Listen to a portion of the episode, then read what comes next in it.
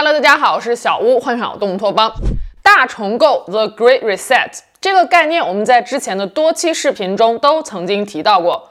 二零二零年六月，新冠疫情全球爆发的短短几个月后，世界经济论坛的创始人兼执行主席克劳斯·施瓦布联合法国经济学家蒂艾里·马勒雷共同出版了《后疫情时代大重构》一书。他们在书中表示，新冠疫情是一个罕见的且短暂的机会。让我们可以反思并且重构我们的世界，使它变得更健康、更公平、更美好、更有韧性。此书一经出版，就引起了舆论的轩然大波。书中提出的数字化转型、全民追踪、社会不平等加剧、地缘政治风险加剧、碳减排、大政府回归等概念，如今再回过头来看，就像是精准的预言。甚至有人将大重构视为是精英集团下的一盘大棋。一个世界重建计划为何会成为人们口中的阴谋论呢？今天我们来聊聊令人细思极恐的大重构。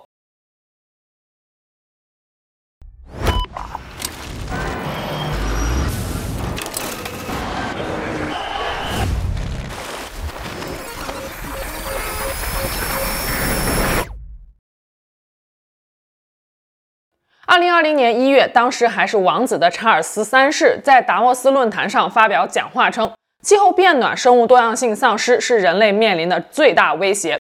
为解除威胁，我们需要重构一个全新的可持续发展的经济秩序。We have an incredible opportunity to create entirely new sustainable industries, uh, products, services and supply chains based On a circular bioeconomy. 会议结束后没几天，世卫组织宣布新冠疫情构成国际关注的突发公共卫生事件。同年六月，施瓦布和马勒雷合著的《后疫情时代大重构》一书横空出世。他们在书中指出，新冠疫情很有可能成为现代社会的一个重要转折点，对当今世界产生持久而剧烈的影响。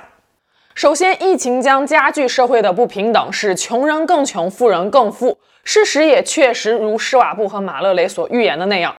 根据国际贫困救援组织乐施会二零二二年发布的不平等报告，新冠疫情过去两年，全球最富有的十个人的财富翻了一倍。与之相对应的是，将有一点六亿人陷入赤贫，经济暴力正在撕裂这个世界。疫情让我们看清了人类所从事的工作的内在价值和本质与其经济报酬是深度脱节的。从事照顾病患工作的人和维持社会基本功能运转的人，往往收入最低。上层社会和中产阶级人士能够远程办公，而工人阶级却只能奋战在第一线。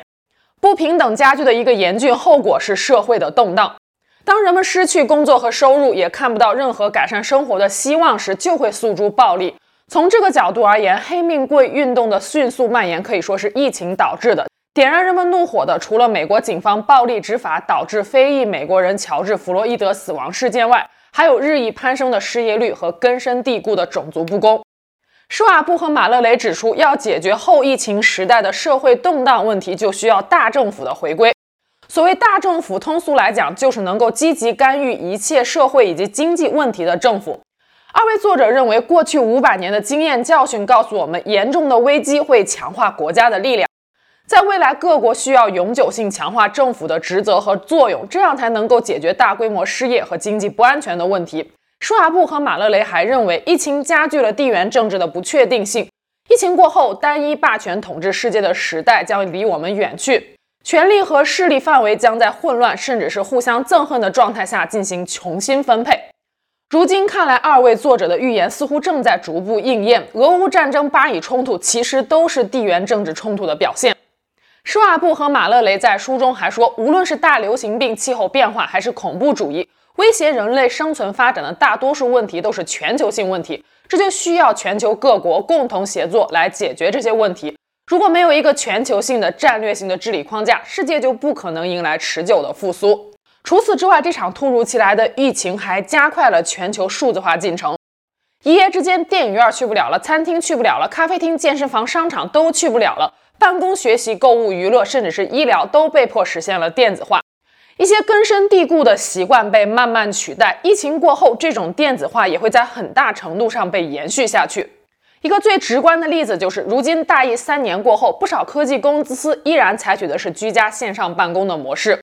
这场疫情还催生了一个新名词——数字追踪。今天保守估计，全世界范围内有五十二亿部智能手机，每一部都可以用来追踪感染对象、密接对象、捕捉感染地点等信息。施瓦布和马勒雷在书中说，疫情期间在美国和欧洲开展的多项调查都表明，越来越多的公民赞成公共机构在特定范围内对他们的手机进行追踪。虽然书中并没有标注这些数据是来自哪些调查机构。二位作者还对中国、韩国、新加坡等国采取的数字追踪措施予以了高度评价，认为数字追踪确实可以有效地控制大流行病的传播。尤其是新加坡卫生部运营的 Trace Together 程序，似乎完美地平衡了疫情防控和公民隐私保护。它将用户数据保留在手机上，而不是服务器上，并且设置匿名登录。二位作者预测，即便是在后疫情时代，政府和企业对公民的数字追踪也会在某种程度上得以保留。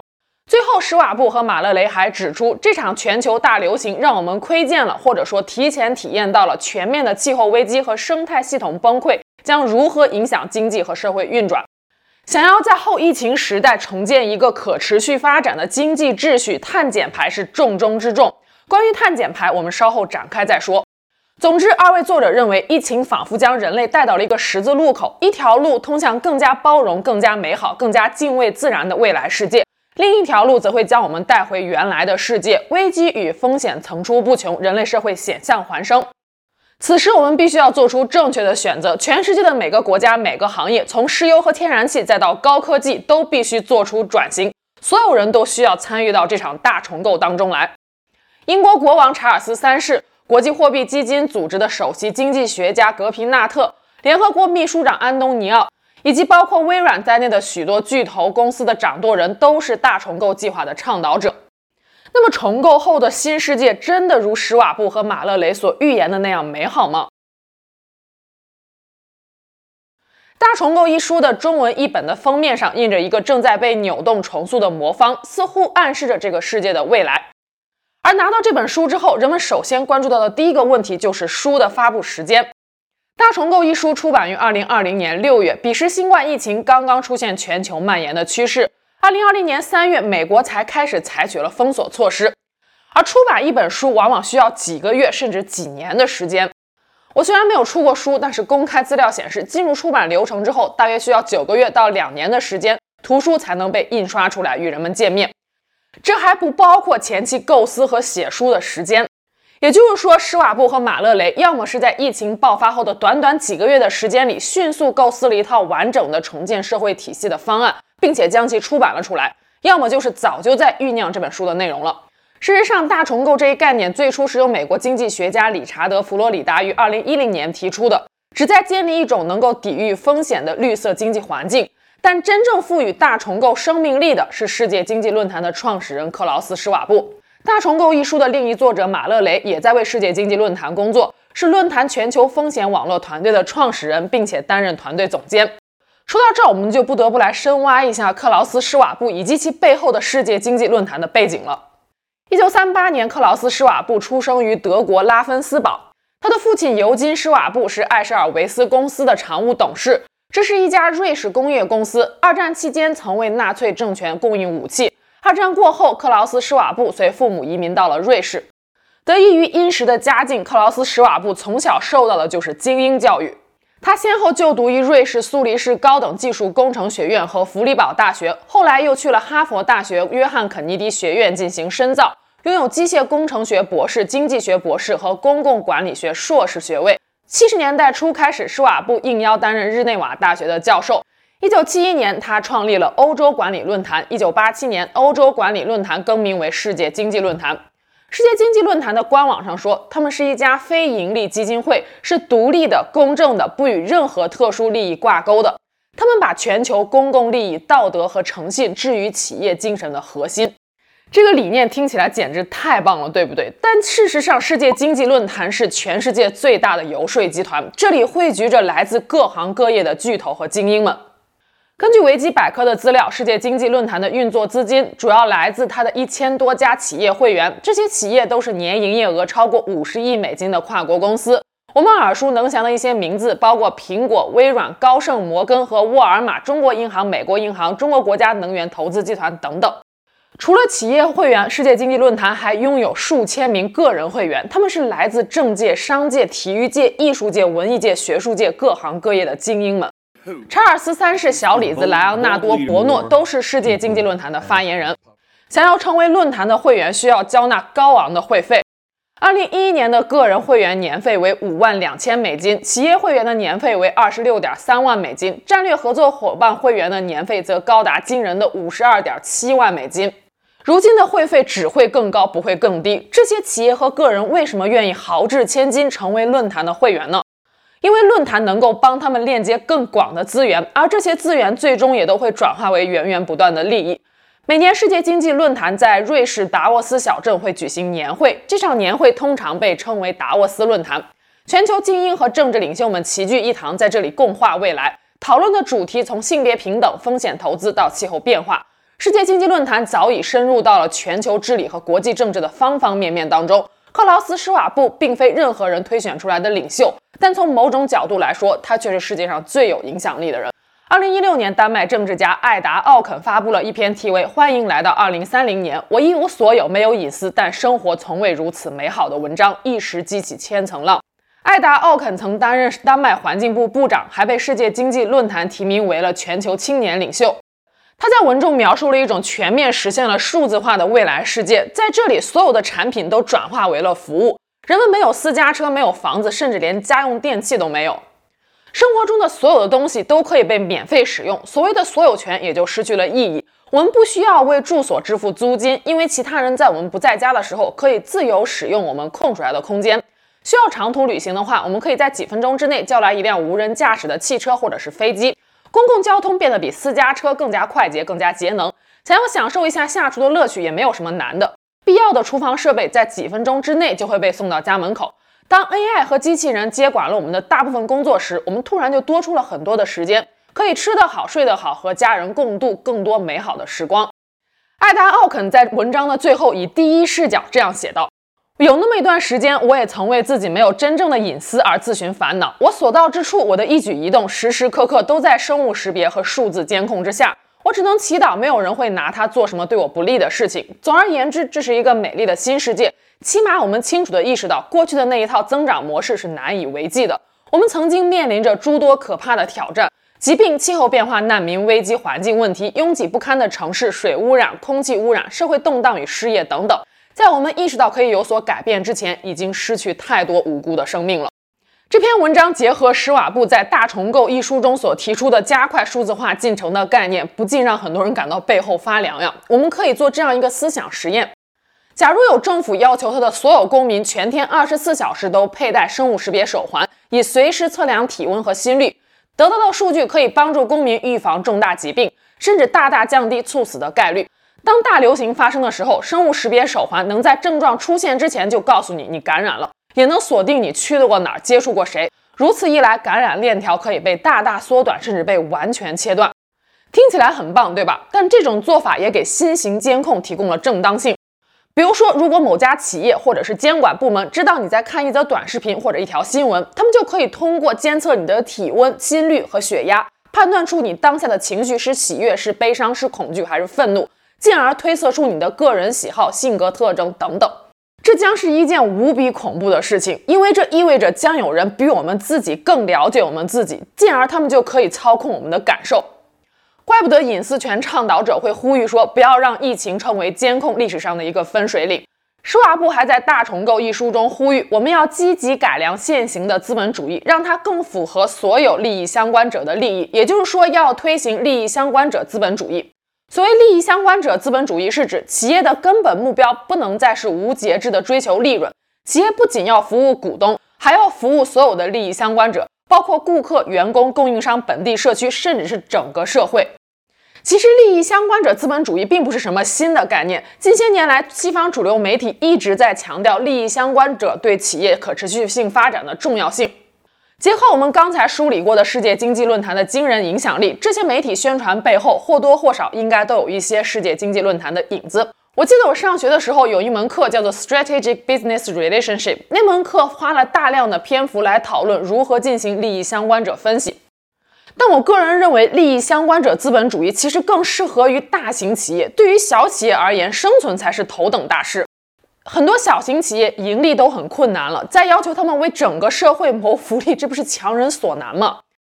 万达集团创始人王健林曾经说过这样一段话：“我把企业家分为三个层次，第一个层次是商人，第二个层次是企业做到一定规模之后愿意承担一定社会责任的企业家，第三个层次是不为名不为利，只为整个社会谋福利的慈善企业家。”王健林还补充说道：“企业小的时候，你就别装，老老实实赚钱就行了。”我把企业分成是三个层面的，第一个层面是商人，就是生意人，不管做多大，他如果还是只是计较钱财，没有社会责任感，或者说社会责任感很少，他就是商人。那么企业做了一定规模，或者说有社会责任感，愿意捐钱，愿意帮助别人，愿意帮助小的企业，好，他可能就是企业家了。那还有更高的层面，真的不为事业，不为名声，也不为钱财，完全是为社会而生存。这个企业叫什么？叫社会企业。这一类的企业家叫什么？叫公益企业家，或者叫社会企业家。所以我说，小的时候最好别装，老老实实赚钱。根据美国普查局二零一四年的数据，百分之五十一的小型企业的寿命只有不到十年，百分之三十二的小型企业的寿命在五年以内。而在中国，中小型企业的寿命只有二点五年。这些年来动荡的社会环境以及国际局势，更让中小型企业的经营举步维艰。中小型企业的批量倒闭可能会增加行业的垄断性，受益的永远是那些行业巨头们。我们再来说说碳减排的争议。二零二零年八月，《大重构》一书出版两个月之后，作为世界经济论坛会员的比尔·盖茨在一次采访中说道：“新冠疫情很可怕，但气候变化可能更糟。到了二零六零年，气候变化可能会像新冠病毒一样致命；到了二一零零年，气候变化的致命性可能达到新冠的五倍。”几个月后的二零二一年二月，比尔盖茨又出了一本书，题为《气候经济与人类未来》。书中他着重论述了碳减排的紧迫性，这与施瓦布在《大重构》一书中的呼吁似乎不谋而合。比尔盖茨将气候问题，尤其是全球变暖，归咎于人类活动所造成的温室气体排放。书的第一页就写着，人类每年向大气中排放的温室气体有五百一十亿吨之多，而比尔盖茨认为，全人类应该达成的目标是温室气体零排放。从五百一十亿到零，这谈何容易啊！根据国际能源署发布的二零二零年二氧化碳排放报告，二零二零年全国与能源相关的二氧化碳排放量下降了百分之五点八，这是第二次世界大战以来最大的年降幅。二零二零年是个什么年份呀？全球大封锁，人人家里蹲，工业停摆，经济停摆。就这样，二氧化碳排放量才只下降了百分之五点八。以目前的能源结构来看，要想实现零排放，那得人人堵着鼻孔憋出气儿了。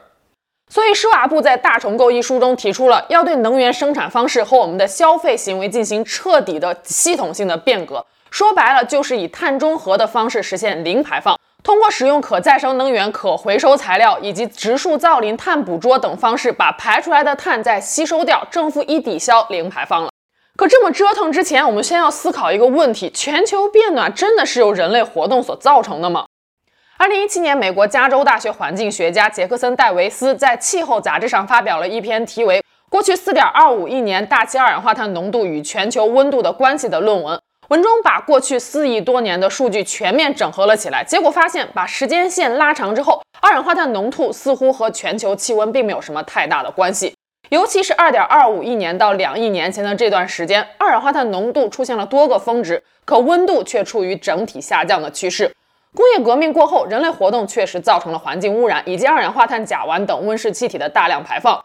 全球半暖也确实会带来灾难性的后果，可问题是两者之间是否真的存在明显的因果关系？这在科学界还是有争议的。关于全球变暖和人类活动之间的关系，我们曾在之前的视频中做过详细的辩证分析，有兴趣的可以回看。那么，主流媒体和政客为什么着急把没有科学定论的两件事强行挂钩呢？二零二二年，阿里巴巴集团总裁迈克尔·艾文斯在达沃斯论坛上说了一段意味深长的话。他说：“阿里巴巴集团正在开发一款软件来追踪人们的碳足迹，以后你去了哪儿、买过什么、吃过什么、怎么去的，通通都会被记录下来。” We're developing through technology an ability for consumers to measure their own carbon footprint. What does that mean? That's where are they traveling? How are they traveling? What are they eating? What are they consuming on the platform? So, individual carbon footprint tracker. 在可预见的未来，对于国家而言，需要按照配额来排放碳。配额用完的国家可以向配额还充裕的国家购买碳排放权。可想而知，在非碳能源成为主力能源之前，着重发展工业的发展中国家势必要排放更多的碳。那么，他们的经济命脉就相当于牢牢掌握在了已实现碳达峰的发达国家手中。对于企业而言，他们需要交纳碳排放税；而对于个人而言，日常生活的账单中可能会多出来一项消费，那就是二氧化碳排放费。假如你开的是汽油车，用的是塑料产品，经常吃肉，那么你就需要支付更高的碳排放费用。结合大数据、生物识别、追踪技术，以及近些年来世界经济论坛和不少国家的央行都在大力推行的央行数字货币，未来人人都会成为一个数字实体，被各种科技和监控牢牢罩住。央行数字货币和民间的去中心化数字货币还是有所不同的。央行数字货币虽然安全性更高、波动更低，但它本质上还是一种中心化的货币，由各国央行统一管控。一旦一个人的社会信用评级过低，比如说他排放了过量的碳，或者是做了一些被认为是不道德的事情，那么当局就可以通过冻结其数字货币或者限制其出行而轻松地对其做出制裁。不要以为社会信用体系是离你非常遥远的一个东西，新闻显示它正在向各国蔓延。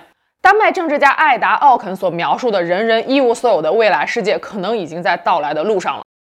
说了这么多，相信大家也能够理解为什么很多人喜欢把世界经济论坛的这个大重构计划视为洪水猛兽了。非营利组织 Winter Oak 甚至毫不客气地批判大重构计划带有许多极端法西斯主义的成分，还有很多阴谋论者把大重构视为精英集团共济会，甚至是蜥蜴人控制地球邪恶计划的一部分。撇开捕风捉影的阴谋论不说，围绕大重构的争议其实体现的是不同权力集团之间的博弈。大重构一书中提到的很多重构未来世界的举措，例如全球数字治理、世界碳排放交易体系、全球化合作等等，都带有很强的全球主义倾向。施瓦布和马勒雷在书的开头就这样写道：“如果只用一个词来概括二十一世纪的本质的话，那无疑是相互依存。”现今地球上的七十亿居民不是生活在一百多艘互不关联的船上，而是生活在同一艘船上的近两百个独立客舱之中。事实上，世界经济论坛就是一个把全球主义精英们汇聚在一起的国际组织。而全球主义和全球化还是有所不同的。全球化往往讲的是经济层面的事儿，比如生产要素或者是资源在世界范围内的流通、各国经济的融合等等。而全球主义是一种意识形态。它倡导的是移民自由、贸易自由、降低关税、干预主义和全球治理等政策。与全球主义相对应的是反全球主义，或者叫做民族主义。反全球主义人士反对全球化进程的原因可能多种多样。比如说，有人认为全球化扩大了贫富差距，这个贫富差距既包含发达国家和发展中国家之间的贫富差距，也包括各个国家内部的贫富差距。还有人认为，在全球化的过程中，发达国家政府会和跨国公司联手，利用贷款和债务进行不合理的国际分工，进而推行包括金融殖民和技术殖民在内的新殖民主义。发达国家还有可能向发展中国家转嫁环境危机，破坏发展中国家的生态平衡。而对于发达国家而言，全球化也并不是没有弊端的，比如全球化会减少发达国家本国的就业机会，使本国工业空心化等等。近些年来，反全球主义浪潮可以说是此起彼伏。一九九五年十一月，美国西雅图爆发大规模抗议游行，反对世界贸易组织推行的一系列贸易自由化政策。二零零零年四月，两万多名工会成员、劳工组织成员和环保人士在美国华盛顿组成了游行队伍，反对世界银行和国际货币基金组织。同年九月，澳洲墨尔本又爆发了反对世界经济论坛游行示威。这些事件都表明了与全球主义相抗衡的另一股势力正在抬头，而美国总统特朗普就被认为是一名反全球主义者。二零一九年，他曾经在联合国大会上发表观点，声称未来不属于全球主义者，属于爱国主义者。The future does not belong to globalists. The future belongs to patriots. The future belongs to sovereign and independent nations. who protect their citizens, respect their neighbors, and honor the differences that make each country special and unique. 和很多精英和政客是全球主义者一样，也有不少国际领袖是反全球主义者。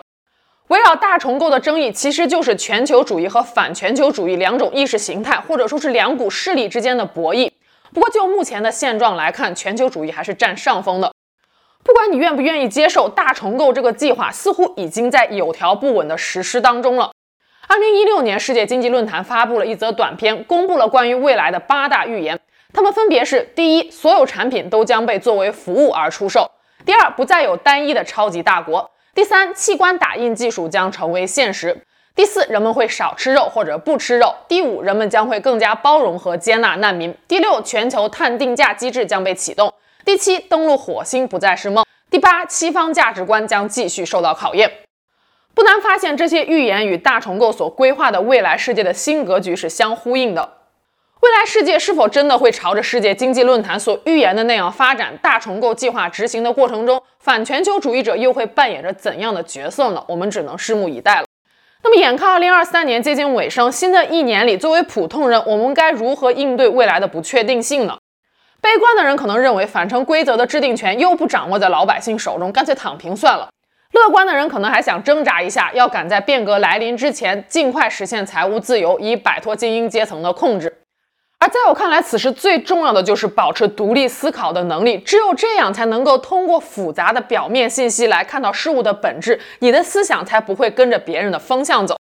你可以选择支持大重构或者是全球主义，也可以选择反对他们，这是你的自由。但无论哪种情况，你都要清楚你的每一个抉择意味着什么，因为这场正在来临的变革将和每一个人息息相关。那今天就到这，我们下期节目见喽，拜拜。